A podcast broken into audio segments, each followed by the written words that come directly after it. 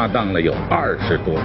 为了显示一下二位之间的默契，咱们出几个小题目测试一下啊。对方的口头禅是什么？有什么最大的愿望？要想让观众乐，必定得有咱们的苦，吃苦去吧。不是一夜就能成名的，绝不是。不吃苦中苦，怎么做人上人？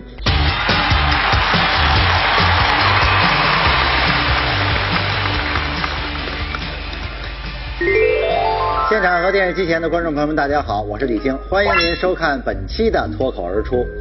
您看常贵田、王佩元二位老师就坐，那么我们接着上一期的话题啊，跟二位老师接着聊啊。好，好。呃，二位老师呢，都是从小接触相声、接触曲艺，对，这个使我们特别羡慕的就是呢。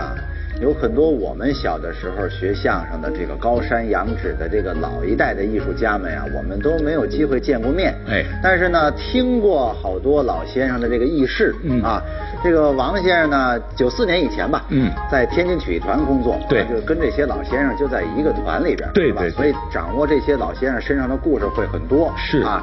常先生也知道不少，嗯，那利用这机会呢，跟大家伙分享几个，嗯，好不好？好，好，好。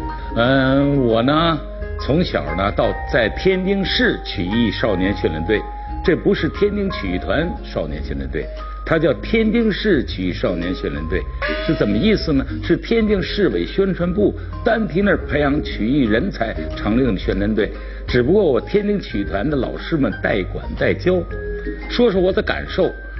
就这天津市曲艺少年训练队，就如同高等学府北大清华。为什么这么说？因为他的师资太厉害了。我从十二岁进团看到的老师，都是朋友们有的熟悉，有的青年不太熟悉，但是老朋友一定熟悉。你比如从相声说，张寿臣张先生，常连安就我师爷常老师，马三立马老师，我的师爷郭荣启，还有李寿增。再往下说的，我的恩师庞宝霆、白全福、苏文茂、朱向臣，还有李润杰、王凤山等等等等，全是这些大师一级的演员。所以我是得天独厚，住到这么个学府。说出来，就在各个老师身上，我就是蹭一句得一句，都把我武装到牙齿了。嗯，这就我的感受。好，让常老师说。是，他开了个头，你说了个帽。嗯，具体的我说一两个。好，你接着来。哎，啊，好。刚才说那些演员，可能大家不太熟悉了，过世了。嗯，大部分过世了。侯宝林侯先生知道吧？你知道为什么都知道？因为他留下的好段子太多了。但是好段子也是在生活当中提炼出来的。他喜欢打扑克，打百分我就问过他，我说侯大爷，我问他，他大我父亲五岁，所以我问他叫叫叫叫大爷。我说您什么时候学打扑克？怎么这扑克打这么好？他好到什么程度啊？他们都是会打扑克的，不出两圈就能知道对门朋友这家手里有什么牌，上下手手里有什么牌，基本上八九不离十，他都能知道。这是经验之谈。您怎么会这么有经验呀？什么时候练的？他跟我说了一句话，爷们儿，忘了我那活了。我恍然大悟，还有活到打百分他就那个时候学的。扑克牌打百分，百分玩扑克，这玩意儿有意思。啊四家往这这么一坐，你看着他那么文明。哎，这倒对，嗯我净瞧见您跟人打百分。哎，喜欢呐？你觉得百分迷？也也不是百分迷呀。啊，这因为我干这工作跟打百分有密切关系。就学这么好，而且他又给我举个例子。如果我不学会骑自行车，我敢说《夜行记》吗？那天我上车站接人去，嗯，我一想坐公共汽车吧，到汽车站一看，正好有辆汽车，嗯，卖票的刚要拉门，我这么一伸腿儿上去了，车开了，那就等下趟吧。不成，我得追他。你追汽车干什么呀？我鞋在上边呢。侯大这个人性格非常的高，你刚才说的这打牌。老头说实在，别看过去不是不尊敬，老头跟小孩一样，有时候也耍赖。你知道吧？但是又有瘾，可又不能在我们面前就天天打牌。咱是说这么个事儿。一九八四年全国首届相声作品大赛，那年我跟常宝峰，我们俩说的是并非讽刺裁判足球的。这么说，您是搞体育工作的？啊是啊，具体搞什么呀？裁判哦，足球裁判。，yes，呀，在这之前一集中，那天晚上头一天，有侯耀文、石副官，我跟常宝峰，我们互相交流完活以后，就交流完段子以后打百分，不是打百分，拱猪。我不知道朋友会那没有拱猪，拱出口以后贴一张纸条，朋友们有玩过这个的吗？贴纸条子。我们那天是晚饭以后开始来的四个人，到十一点多呢，这屋里就四把墩布。哎哎，就是这，这还撩着条子看看我，就这样玩，正在兴致勃勃的时候，忘了点儿了，就听门外头当当一敲门，哟，这谁呀？这是，要问谁呀？一开门，侯老头，侯大爷，面沉似水，戴着眼镜你们知道几点了吗？嗯，这都快十二点，半夜了还乱呢，就还玩呢。另外，后天就大赛开始，你们都心活，你们的活就你们段子，你们都熟吗？坏了，严肃了，赶紧了，低头了啊！这侯文一扎脸纸条子，气哼哼回他那屋了。石副官也溜了。我跟常宝峰在这屋，呃，侯老师，对，我们忘了，我们忘了，我们也是亲人见不着，这我们打一会儿，这像话不像话？你们俩人上我屋去一趟，很严肃，上你屋肯定挨批评或者有什么事，哎，他就在我们旁边，他是带套间的，因为他是最高的顾问，大套间房子，到门口那阵还没那卡，就拿钥匙这儿一开门，老头这才把底卸出来，一指他那茶几儿我一看，一副扑克牌早就码好了，一指，咱仨人就打到勾，行吗？哦，上这儿打去了又。老头忍得太难受，在我们门口转了半，就说老头可有念想，业务上是真严格要求我们做人，尤其侯老师有一个艺术观，他给我现在临终之前说，我现在忘不了，就一句话：相声最高的境界得上文学。我就说到这儿，好吗？还说不说了？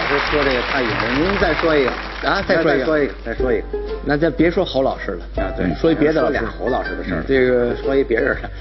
李金斗的搭档陈永泉，大家知道吗？嗯知道。陈永泉陈老师，有时候我们这些老先生啊，做了好事，恰得其反，怎么回事？因为他对情况不了解。中之礼堂请我们演出，中之礼堂是中央机关的，因此设备很好，而且人给准备的汽水都码在地上挺好。夏天热，后来大伙儿下来想喝这水不凉，陈永泉老师说没关系，你们上这么着，我负责，我负责。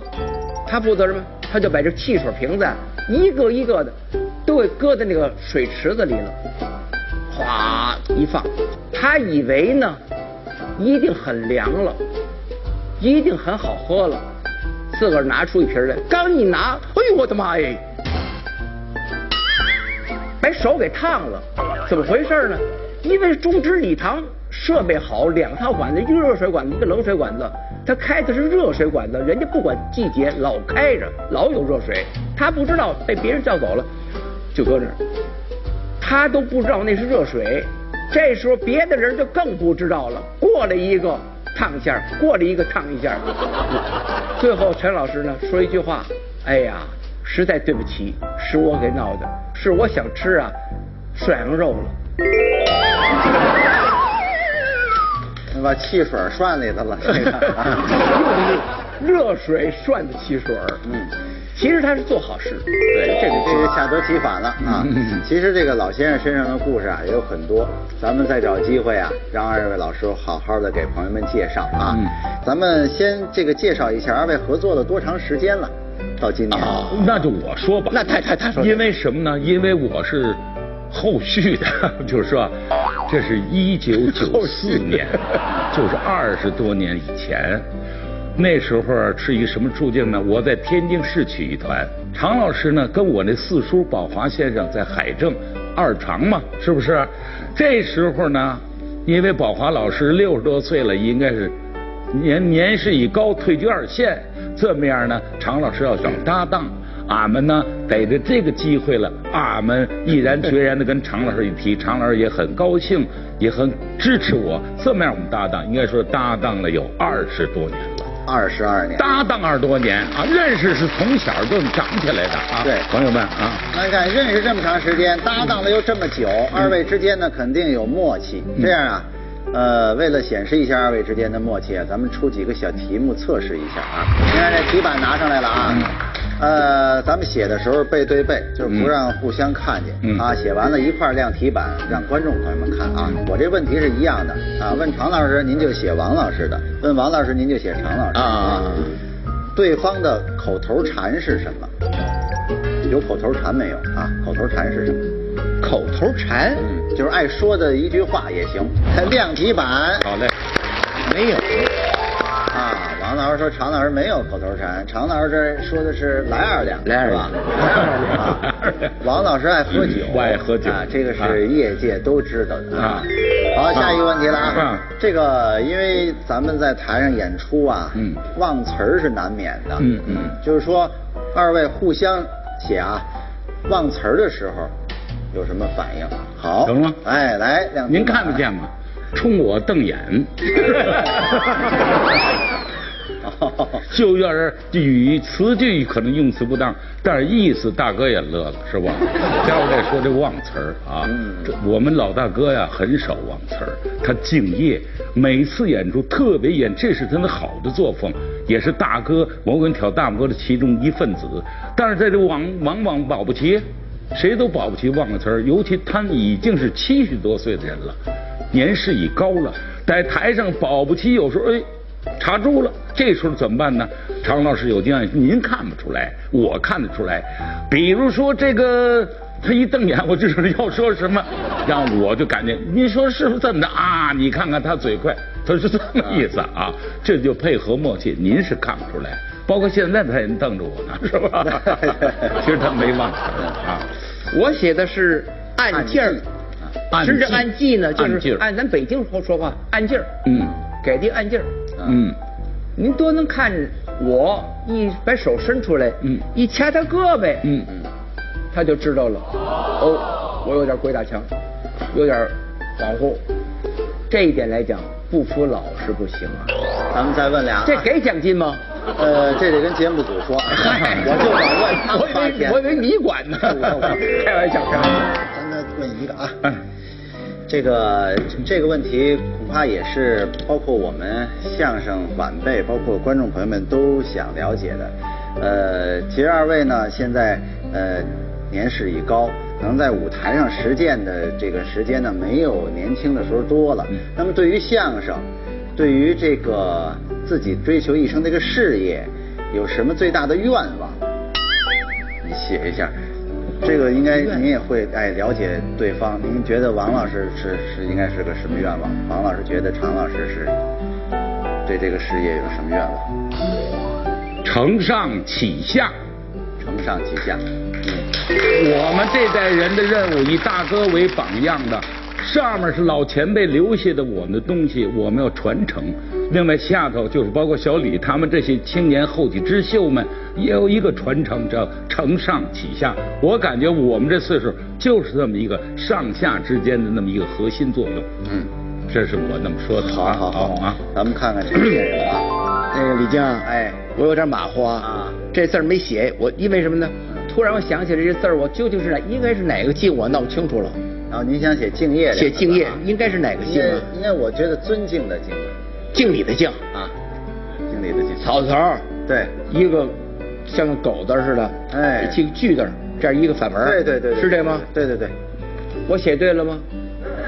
对了，敬业，但敬业这词儿没错吧？没错。对相声事业本身来讲，只有敬业，才能够做到为人民服务，才能让人人民群众欢迎你，才能了解你。好，谢谢。还拿他来说例子，举例。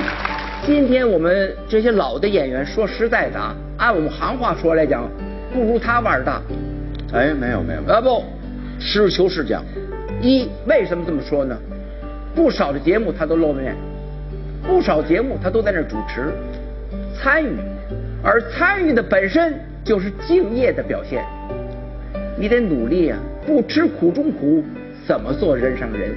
其实他们都是吃苦过来的，而吃苦本身正是我们这一代，我们上一代到现在六七代、六七八代，现在是更多点了。相声演员都是敬业，都是吃苦，乐于敬业、乐于吃苦的人，给予掌声，向他们学习。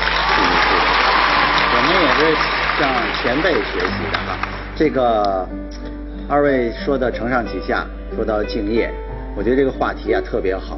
呃，跟二位老师交流的这个机会啊，不能仅限于我一个人。其实呢，网络上也有很多朋友对相声有很多问题。我们让陈龙啊选择两个代表性的问题问一下二位老师，好吧？来，陈龙。呃，二位先生您好，哎你好那个文明您坐您坐，哎。呃，我代表观众包括网友想问您一些问题。好。呃，第一个问题呢，就是想问您二位，您在这个艺术创作包括表演上，如果二位出现了分歧，意见不统一，您二位是怎么解决、怎么面对的？我说哎，俩字儿，实践，后边接上实践出真知，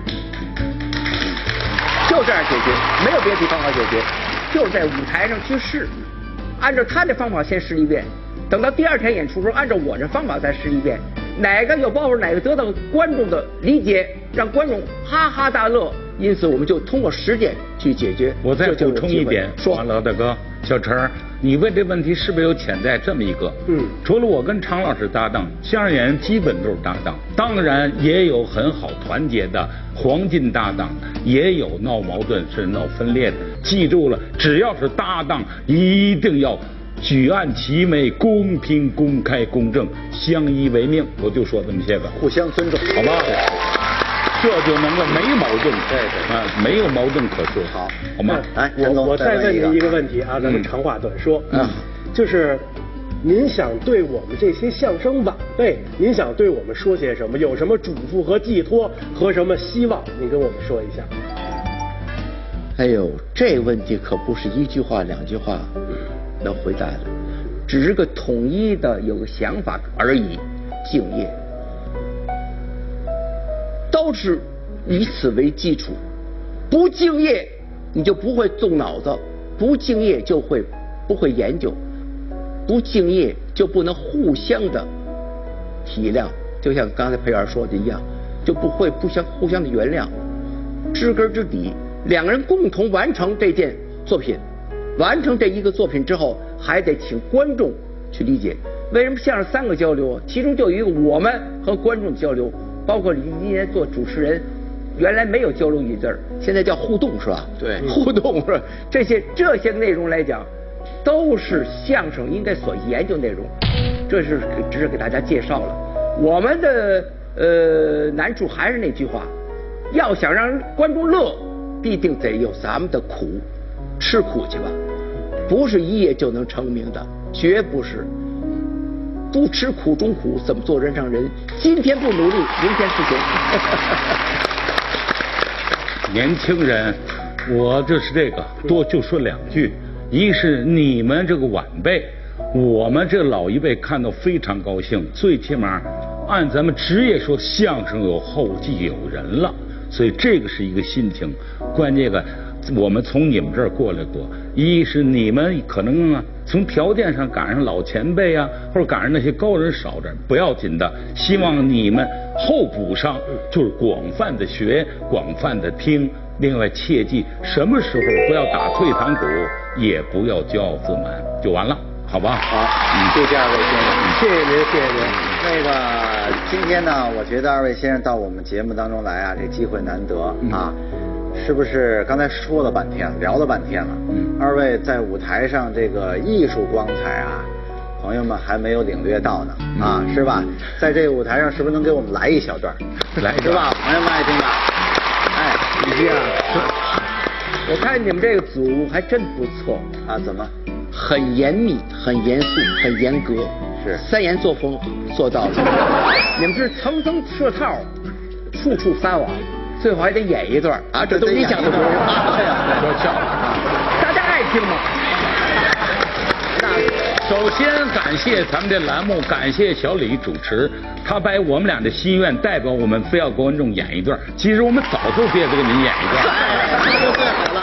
假装的不乐意演，假装的那是。好嘞，有请二位老师。吧给大家说个小段子。呃，用相声来满足大家的生活饥渴。是是，其实相声演员刚才我们说了，嗯，好的相声演员，嗯。生活在大千社会当中，哎。在社会当中学习这些生活，对。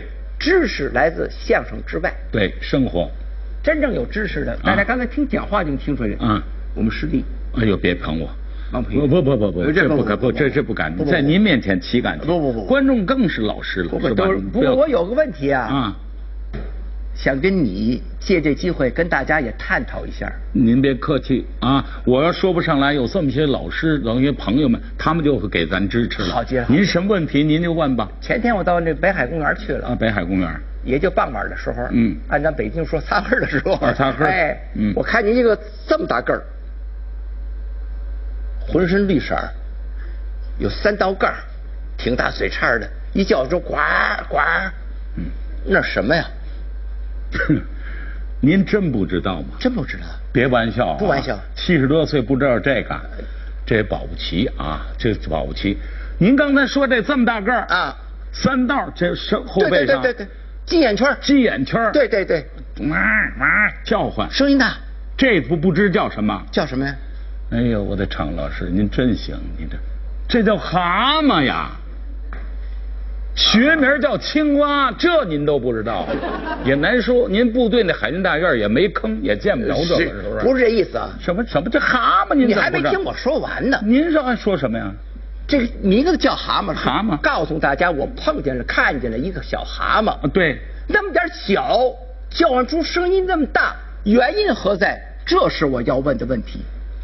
哦，还没说完呢，听明白了。明白了吗？朋友们，要不是常老师可敬可爱的，是是是是他虚心学习。您听了，他问的问题是这个，就是蛤蟆这东西那么点儿，哎，它为什么叫出的声音这么大？很奇怪，这是个问号。这一定是科学的问题。您看这求知，您看这都可敬，您的虚心，打这起，我告诉你，我更爱您了，是吧？好，您问这个问题，啊您算问着了。啊这个问题这里有一个根本的问题。你说说，你别看蛤蟆这东西个儿小，嗯。可您注意它外形啊，蛤蟆嘴大，哎，确实，脖子粗，肚子大，发音量一足，它叫唤出的声音就大，明白了吗？哦，因为它嘴大，脖子粗，哎，肚子大，对，一叫出声音就大。我告诉您呐，啊。常老师，还不光是蛤蟆，你还牢住记住这个观点、啊。什么观点？世界上万物都是一个理，只要是嘴大、脖子粗、肚子大，叫呼出声音就大。你这知道了吗？明白了我就告诉您全了。你的意思是万物是一个理，万物一个理世界之大，万物是一个理，对都是同一个道理。对只要嘴叉大，脖子粗，叫唤出声音就大。就大，是，好，记住了啊。那培元，嗯，我再问点事儿。啊，您说，我们家有个自知篓子，那嘴儿有这么大，嘴大脖子粗，他怎么不叫唤呢？他怎么一点声音都没有呢？嗯，啊，他不嘴大脖子粗吗？他叫唤出声音大，他怎么不叫唤呢？好，好，你你先甭你先甭说，你你这个问的好，你看，要你回答得了可可爱，这求知啊，往下问。你说你们家有四只篓子啊也嘴大脖子粗，对他为什么不叫？为什么不叫唤？叫唤出没声音。你呀，你失误了，你没看吗？那四只篓子它是竹子编的，竹子编的，甭说叫，它连响都不响。你这不糊涂绕哦原因住了，在这儿是不是？您说哦不想，竹子编的，甭说叫唤，哎，连连响响都不不响，这你明白了吧？那你可别让我问住了。怎么还问呢？嗯，乐队舞台上乐队吹那声管低箫都是竹子的，他怎么想？你看大家都乐了。看问题要看全面。对我不对那个问你看，哎，为什么想？太可爱了你，你太可爱，你刨根问底儿就可爱。一个研究嘛，探讨吗。你说那竹子，那声管低箫啊竹子的，对它为什么响？为什么想？升官低消它都有眼儿。对不对，老朋友？竹子带眼儿的才想跟人都鼓掌。哎呀完了有明白了吧？啊因为观众肯定了吗？竹子有眼儿的就响。想才想呢。我们家那筛煤的筛子是竹子的，那么多眼儿呢，它怎么不响啊？那能想得了？为什么不响你可气了你！啊竹筛子，竹筛子它为什么不响啊？它竹啊，对了，啊竹筛子那它是扁的、圆的，扁的、圆的它不响，扁的圆的不响，不响戏台上打那锣，圆的扁的怎么响？为什么响？啊，对，它锣为什么响啊？啊它锣当中不有那旗儿吗？有那旗儿的才响呢，哦，明白了吗？有旗儿的就行。多新鲜呢我们家那铁锅这么大旗儿呢，它怎么不响啊？你砸漏了它也响不了。为什么不响？为什么不响？铁锅是铁的，铁的不响，铁的不响，铁的不响。庙里挂那钟不是铁的吗？这怎么一扔，咚咚，为什么响？啊啊，对啊对，那钟是铁的，为什么呀它为什么响？为什么你自己说出来了，那钟在挂那儿，钟悬才则鸣，铁的挂起来才响呢。啊铁的挂起来就响。对嘛？我们家那秤砣掉了二年了，它也不响啊。你这叫抬杠。什么叫抬杠？秤砣能响吗？为什么不响？秤砣是实皱的，十轴的不响，不响炸弹不是十轴吗？